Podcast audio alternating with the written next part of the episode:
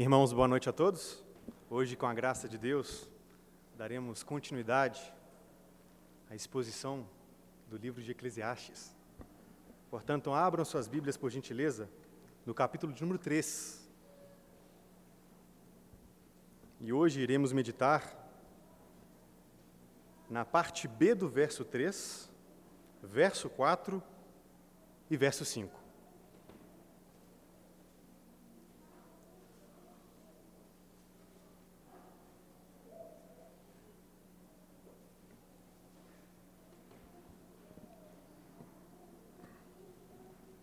Eclesiastes, capítulo 3, parte B do verso 3, verso 4 e verso 5. Diz assim a palavra do Senhor: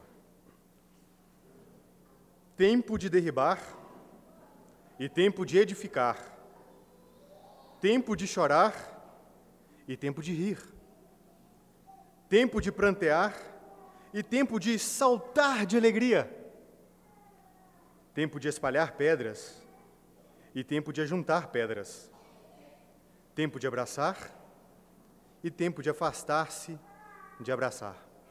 Vamos orar mais uma vez?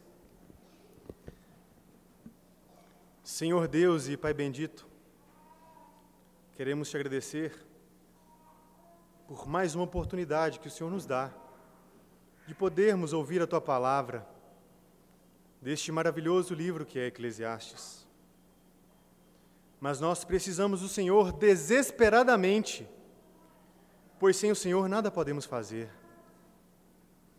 Por isso pedimos, ó Deus, humildemente, abra os nossos corações e nos dê entendimento. Frutifique, ó Deus, no profundo do nosso ser, para que venhamos a crescer e parecer cada vez mais com o nosso Redentor. Jesus, a alegria dos homens. E quanto à minha pessoa, Deus, eu peço,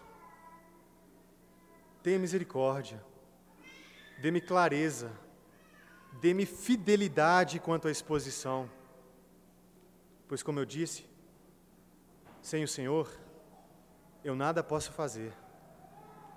E é no nome de Jesus que eu faço essa oração.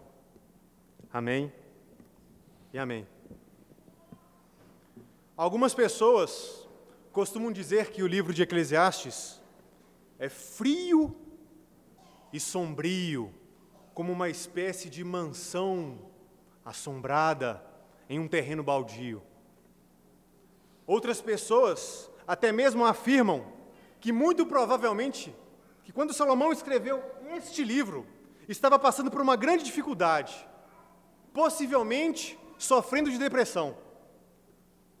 Mas penso eu que esta não é a forma de encarar e interpretar este maravilhoso livro que é Eclesiastes. E eu até mesmo ouso dizer que este livro poderia se chamar também do livro da alegria. Pois Salomão não quer nos ensinar que a vida debaixo do sol é sem sentido e absurda. O que ele quer nos ensinar é que a vida debaixo do sol, sem Deus, sem Deus, é sem sentido e absurda. Portanto, não é que este livro é sombrio ou frio, é porque as pessoas buscam alegria e felicidade no lugar errado. Para que você possa desfrutar das belezas e das, das delícias, da felicidade que nós podemos encontrar debaixo do sol, é necessário olhar para o sol que está acima do sol, é necessário elevar os olhos para o nosso Deus, o nosso maravilhoso Deus que traz significado para a nossa existência. Precisamos confiar nele, nos alegrar nele, regozijar-se nele e dar a glória que lhe é devida. Saibam de uma coisa, meus queridos, todos, todos que vivem debaixo do sol, têm momentos de sabores e de sabores. Mas aqueles que creem tem algo mais. Não é apenas sabor ou de sabor, mas a vida debaixo do sol é um prelúdio de uma glória e de uma delícia que nos aguarda. É um preâmbulo de uma vida superior, mais bela e feliz, que já se faz presente, mas ainda não. Pois enquanto o artista não termina sua obra, enquanto o poeta não canta o último cântico, enquanto não vem o nosso Salvador, precisamos lembrar, nós não podemos esquecer que debaixo do sol tudo tem o seu tempo determinado. E há tempo para nascer e há tempo para morrer. Há tempo para plantar e há tempo para arrancar aquilo que se plantou. Há tempo para matar e há tempo para curar. E há tempo para derribar e há tempo para edificar. E com a graça e auxílio de Deus, é aqui que nós vamos começar. Vamos voltar mais uma vez os nossos olhos para a parte B do verso 3 que diz: tempo de derribar e tempo de edificar? Os comentaristas, quando analisam e interpretam esse texto, costumam espiritualizá-lo demasiadamente, como se ele não tivesse nada de palpável ou nada de material. Mas penso eu que a melhor interpretação é fazer o movimento contrário. É partir do material para depois nos elevarmos até o espiritual. O que eu quero dizer com essas coisas? Ao meu ver, quando Salomão estava escrevendo esta porção do texto, ele estava pensando na sua própria experiência. Nós sabemos, na própria Escritura, que Salomão realizou grandes empreendimentos, ele fez grandes realizações, edificou muitas coisas palácios e casas, açudes, pomares, jardins e até mesmo o templo do Senhor. E outras coisas que talvez nem estão mesmo registradas na Sagrada Escritura. E pode até ser que durante esses empreendimentos, algumas coisas foram necessário derribar. Por talvez uma nova necessidade, para construir algo maior, talvez algum erro de cálculo.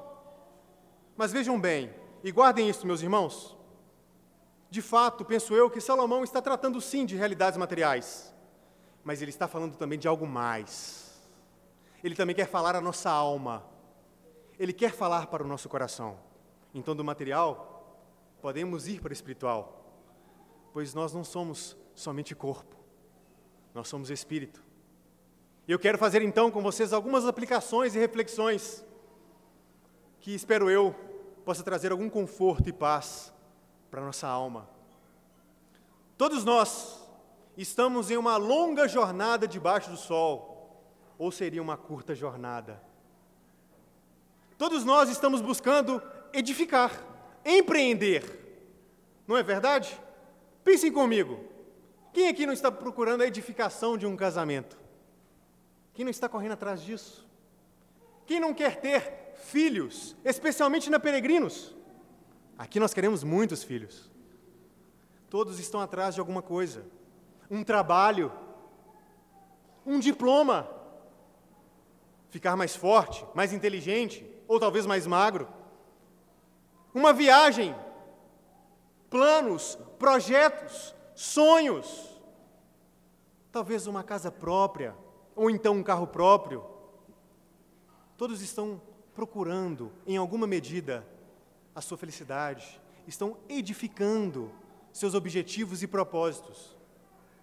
Mas nós precisamos lembrar também que debaixo do sol, planos podem ser frustrados projetos abandonados e abortados, sonhos podem ser derribados, pois a vida debaixo do sol também tem suas mazelas, as suas tristezas e as suas angústias, pois pais morrem, filhos morrem, marido morre, esposa morre, traições ocorrem, e então nosso chão desaparece.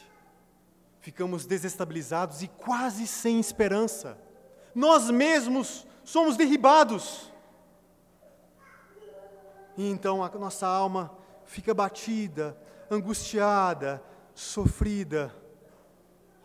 Mas a vida não dá tempo para nós.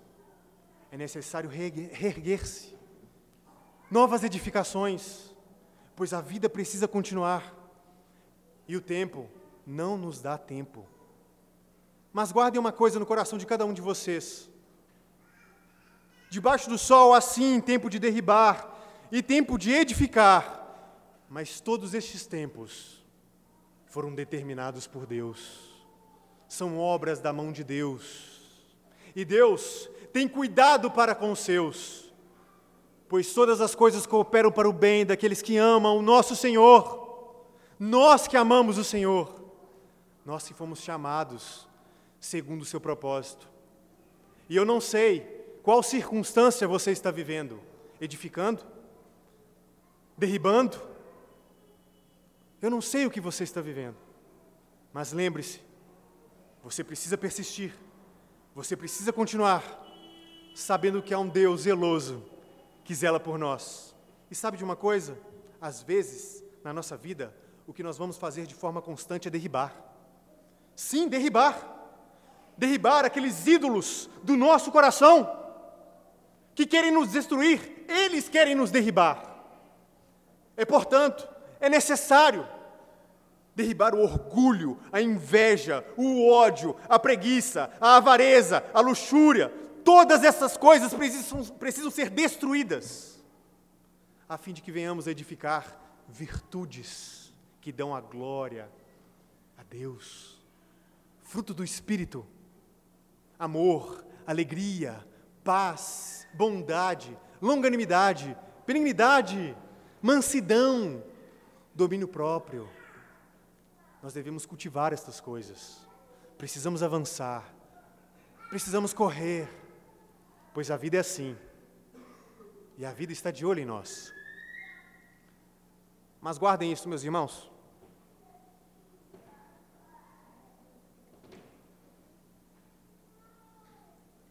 Talvez tudo que eu tenha dito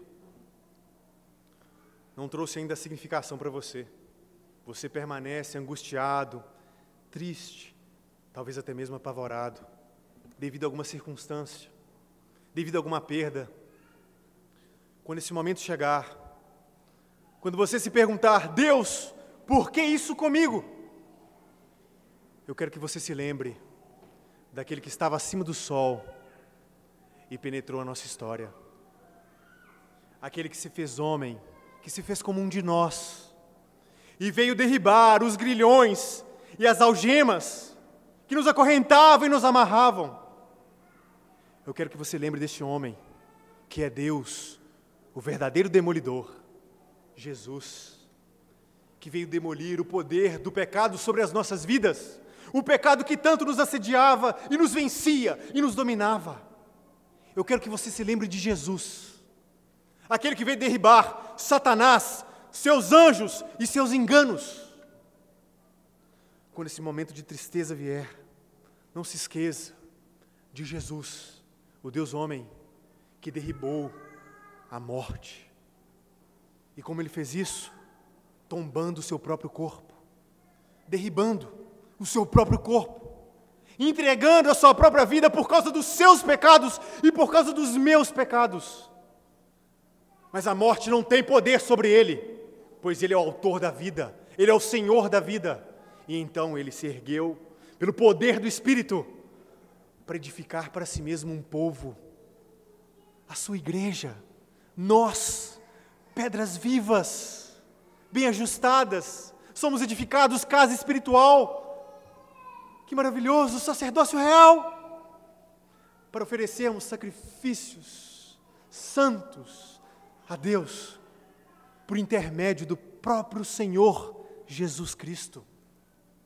Não se esqueçam, Jesus é aquele que está edificando a própria história, reconciliando consigo mesmo todas as coisas, para que novos céus e nova terra brilhem, se manifeste e então, planos não serão mais frustrados, pois Deus será tudo em nós.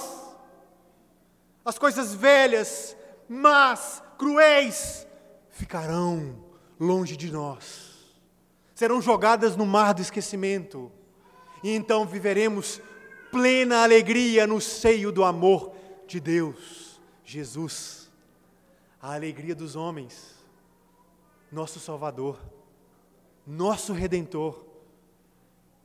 Mas enquanto ele não volta, nós precisamos lembrar que além do tempo de derribar e do tempo de edificar, há também tempo de chorar e tempo de rir. Há tempo de prantear e há tempo de saltar de alegria. Este é o verso de número 4. E nós passamos agora a meditação para ele. Mas antes,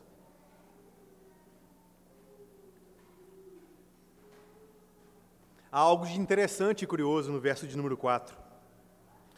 Pois todos os tempos anteriores eram contrastes fundamentados numa antítese que preservava e guardava e estava limitada em dois tempos. Vejam bem, contraste: nascer, morrer. Contraste: plantar, arrancar. Contraste: matar, curar. Contraste: derribar, edificar. Mas agora, nós temos quatro tempos que trabalham uma ideia próxima. Olha só: chorar, prantear, rir, saltar de alegria. O que será isso? Alguma elucubração por parte de Salomão? Claro que não. Um recurso da poesia hebraica, utilizado de maneira clara e maravilhosa por Salomão, procurando dar ênfase mas mais do que isso, intensificando, pois chorar é uma coisa, prantear é algo mais, rir é uma coisa, mas saltar de alegria é algo mais. E vamos começar então a nossa meditação pelo lado mais desagradável dessa história: chorar. É impossível, é impossível não chorar nesse mundo de dores, que geme por redenção, por causa da queda, por causa do pecado, o chorar acontece, o chorar é pertinente, o chorar é às vezes até mesmo necessário, pois precisamos chorar pelos nossos pecados. Mas existem tantos motivos, há tanta maldade debaixo do sol, há tantas mazelas, Há tantas tristezas que abatem a nossa alma, que partem o nosso coração. E às vezes, chorar não é o suficiente. É necessário então gritar e clamar. E então, pranteamos, externalizamos o nosso coração despedaçado, pois prantear é ter a alma encharcada. E há tantos motivos para isso.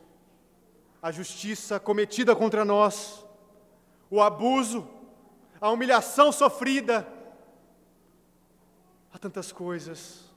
Fico aqui pensando naquelas crianças abandonadas e que são abusadas e não têm nenhum peito para encostar a cabeça.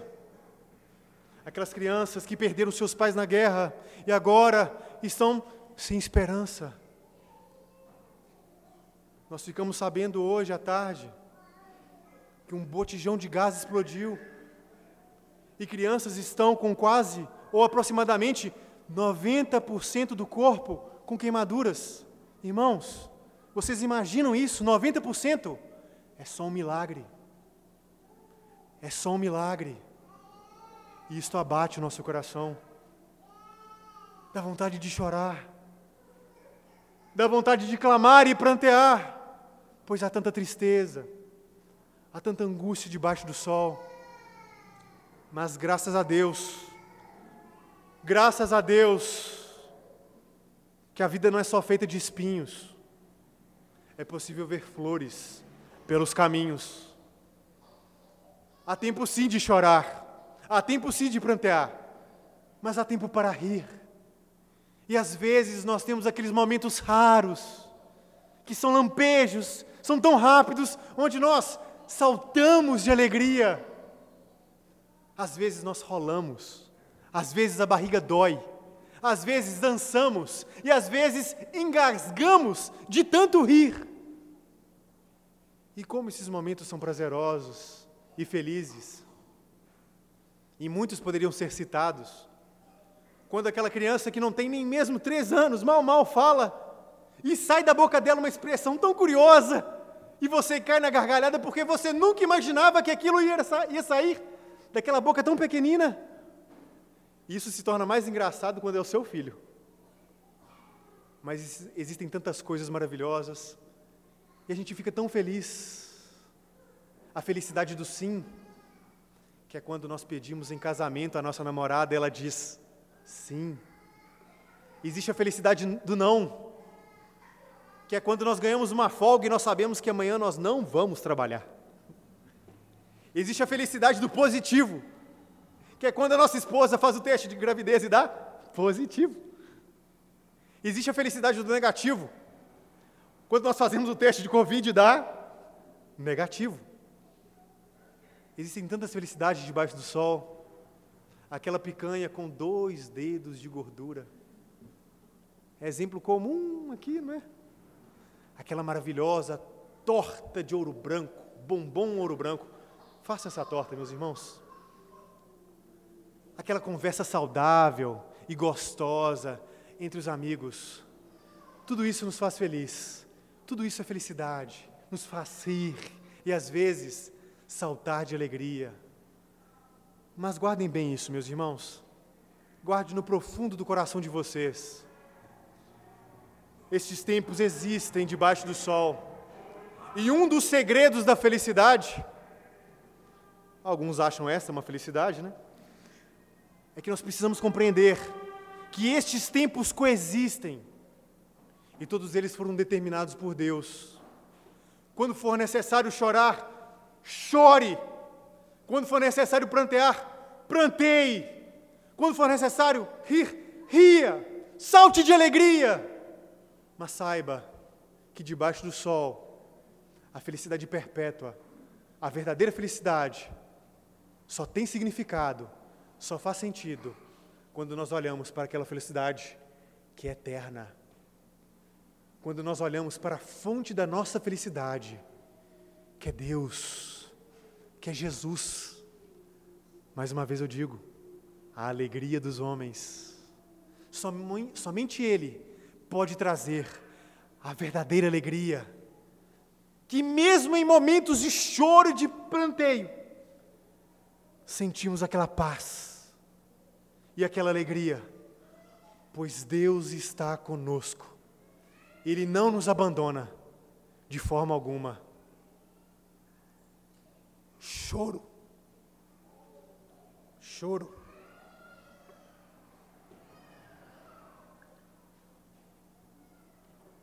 Faz parte da nossa existência. Jesus chorou. Vocês se lembram por que Jesus chorou? Ele estava diante do túmulo de Lázaro, um grande amigo. Mas sabe o que eu penso? Jesus chorou não somente por causa da morte de Lázaro, mas por causa da condição humana, por causa da nossa condição. Jesus chorou para que nós não chorássemos para sempre no inferno. Jesus chorou para que nós pudéssemos ser plenamente felizes em seu seio, em seu peito. Jesus chorou, assumiu a forma humana, se revestiu de carne e ossos. Ele chorou, mas se alegrou no trabalho que ele realizou, pois ele viu o fruto do seu penoso trabalho. Ele então se reergueu e traz para nós a verdadeira felicidade. Felicidade que nada, absolutamente nada, pode nos fornecer. Somente Jesus pode trazer sossego para o nosso coração. Eu sei que é um jargão. Humberto falou sobre jargões. Mas eu preciso dizê-lo, pois alguns são realmente importantes. Existe um buraco no coração do homem que só Deus pode preenchê-lo. Existe uma alegria, um anseio que um homem procura que só Deus pode preenchê-lo. Só Jesus pode satisfazer a alegria que todos nós procuramos. Mas enquanto nosso Salvador não volta, enquanto ele não canta o último cântico, nós precisamos lembrar que além do tempo de derribar e edificar, além do tempo de chorar e de rir, de prantear e de saltar de alegria, existe o tempo de espalhar pedras e de ajuntar pedras. Existe o tempo de abraçar. Existe o tempo de afastar-se de abraçar.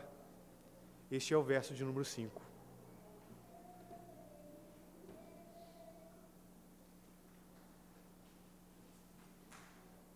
Confesso que estamos diante de um texto não muito fácil. Existem pelo menos quatro interpretações sobre ele.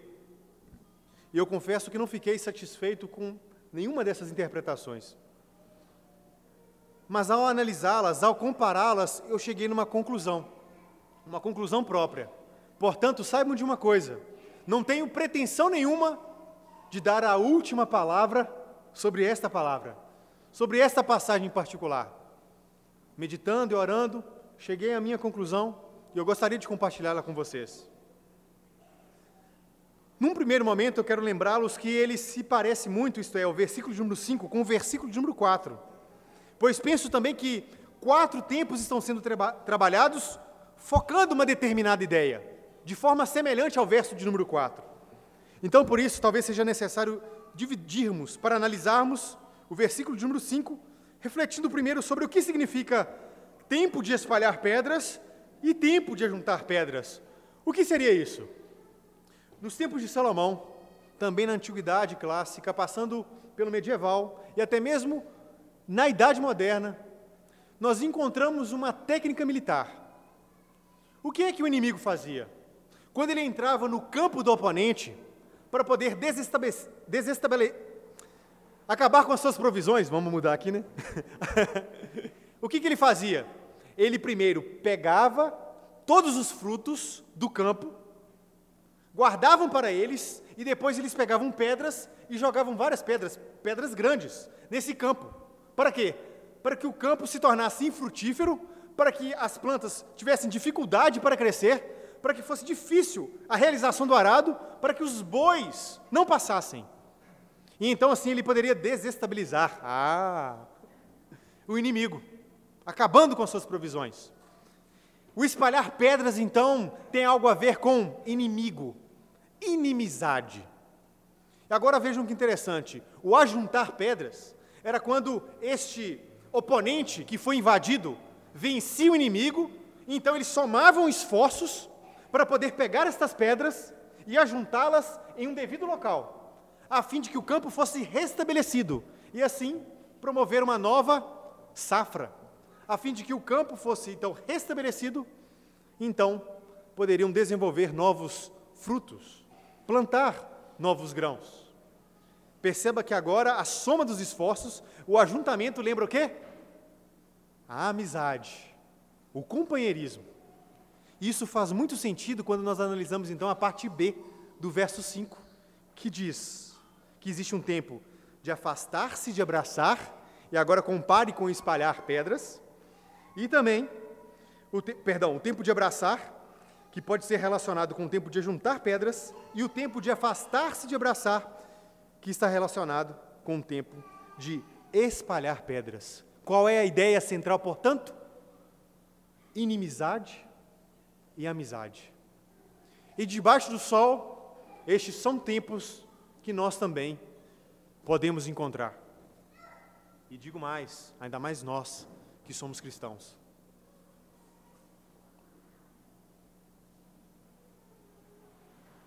Acredito que seja experiência de boa parte dos irmãos que estão aqui presentes. Quando nós nos tornamos crentes, verdadeiros crentes no Senhor, algumas amizades precisam, devem ser abandonadas. Eu não fui criado na igreja. Eu me converti aos 21 anos. E ao conhecer o Evangelho, ao amar o Senhor Jesus, eu precisei abandonar várias coisas. Inclusive algumas pessoas que eram os meus amigos. Por mais que eu apresentasse o Evangelho para eles, eles eram contumazes, céleres em seus pecados e impiedades. Foi necessário então um afastamento do abraço em alguns pontos até mesmo a inimizade, pois eles não aceitavam a transformação na minha vida. Foi necessário então afastar-se, cada um para o seu canto. Não era o que eu queria, mas era necessário. E às vezes, infelizmente, o afastar-se de abraçar pode acontecer até mesmo no nosso seio, na igreja. Quando aquele membro quer continuar, está contumaz em seus pecados, não quer se arrepender. Ele é advertido uma vez, duas vezes, três vezes e nada. O que ele quer é pecar e pecar e pecar. Então o que a igreja precisa fazer? Entregá-lo a Satanás, como diz o apóstolo Paulo, pois quem sabe a alma dele possa ser restabelecida. Devemos afastar mais uma vez o abraço. Essas circunstâncias existem. E saibam de uma coisa: quanto mais a sua luz, ou melhor, a luz de Cristo refletir na sua vida, mais inimigos você vai ter. Pois existem pessoas que não suportam o nome de Jesus. Existem pessoas que têm comichões nos ouvidos, coceira nos ouvidos, não aguentam ouvir o nome glorioso de Cristo Jesus, o nosso Senhor e o nosso verdadeiro amigo. Estes são inimigos de Deus, confrontam Deus, se revoltam contra Deus, se rebelam contra Deus. E eles farão de tudo, alguns farão de tudo, para derribar você, para destruir você. E você precisará fazer uma escolha: quem você vai servir? Quem é o seu amigo? Eles ou Jesus? Mas graças a Deus, que a nossa curta jornada debaixo do sol não é só de inimizade, não é só de inimigos. Deus nos dá maravilhosos amigos. E existem amigos que são mais chegados do que irmãos. No seio da igreja, Deus nos dá amigos e irmãos incríveis, amigos eternos. Está vendo esse irmão que está do seu lado aí? Trate-o bem ame-o com todas as suas forças, pois ele será seu amigo também no céu. Nós temos laços duradouros, sólidos, nós, os que cremos no Senhor, mas não é pelos nossos méritos, não é pelas nossas obras, é porque o vínculo de amor que nos une está fundamentado na união que nós temos com o Senhor Jesus. É Ele que nos ajunta, é Ele que nos aproxima, é Ele que nos abraça, pois Ele é o nosso maior e melhor amigo. E talvez você é uma pessoa que está sofrendo, pois alguém está confrontando você. Um inimigo está no seu pé. Se você vive essa circunstância, se você está sem amigos, não se esqueça, Jesus sempre está com você. Mesmo que todos os amigos terrenos te abandonem, Jesus nunca te abandona. Jesus sempre está conosco. Ele é nosso amigo. Ele é o nosso Senhor. E mais do que isso, Ele é aquele que nos ajuda a lutar contra o nosso principal inimigo, nós mesmos, o pecado, Satanás e suas ações perniciosas. Jesus nos ajuda a lutar contra estes inimigos. E Ele fez mais por nós, pois outrora nós éramos inimigos do próprio Deus. Mas através da obra de Cristo Jesus, fomos reconciliados com o Pai. E agora podemos chamar o Pai de Pai. Podemos chamar o Senhor de Senhor Podemos chamar o Deus, o verdadeiro e vivo Deus, de nosso Deus, meu Deus, não pelos nossos méritos, não pelas nossas obras, mas, no, mas pelo nosso bendito amigo, que é Jesus, que também é o nosso redentor. Se você é aquele que ainda não abraçou Jesus, que tem espalhado pedras contra ele, saiba de uma coisa: se você morrer, nunca mais poderá abraçá-lo. O que você irá abraçar são brasas, é fogo que não se consome. O que você irá abraçar são vermes, ou melhor, serão abraçados por Ele. Mas existe tempo de abraçar Jesus. Enquanto o coração bate, enquanto o pulso pulsa, enquanto o nosso pulmão expande, enquanto ainda a cor nas nossas bochechas, há tempo de abraçarmos o Senhor Jesus e confiarmos só nele para a nossa salvação, conforme ele nos é dado no Evangelho. Portanto, Deus nos chama hoje para abraçarmos Jesus, confiarmos em Jesus, pois Ele é o nosso verdadeiro amigo. Quero concluir este sermão fazendo a recapitulação destes tempos que nós vimos debaixo do sol. Há tempo sim de derribar, e há sim tempo de edificar. E eu não sei qual momento você está vivendo, mas em todos eles, Deus está conosco, cuidando de nós. É obra das mãos de Deus. E lembre-se sempre de Jesus, que tem edificado sua igreja, tem cuidado de nós, nos ajudado a derribar os ídolos do nosso coração.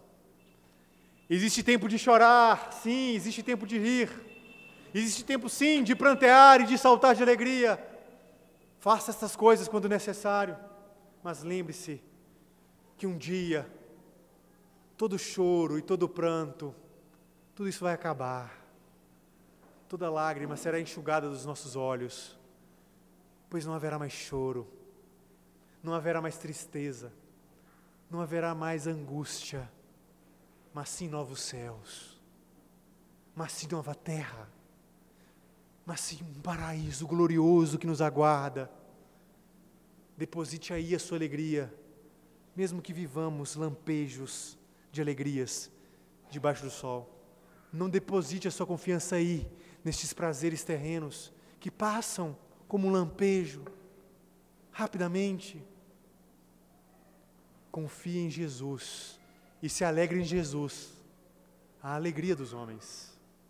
E finalmente, lembre-se que debaixo do sol há tempo sim de espalhar pedras, há tempo sim de ajuntar pedras, há tempo sim de abraçar, como nós fizemos agora há pouco, e há tempo sim de afastar-se de abraçar.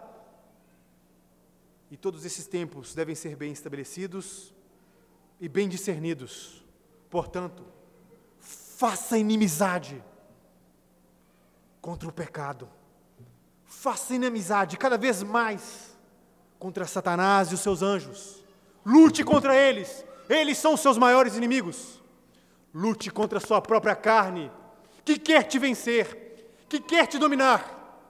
Isso não é dominada, porque nós temos um conquistador que já nos dominou, o nosso amigo, que é Jesus a nossa maior alegria. Que Deus nos abençoe e Deus tenha misericórdia de nós.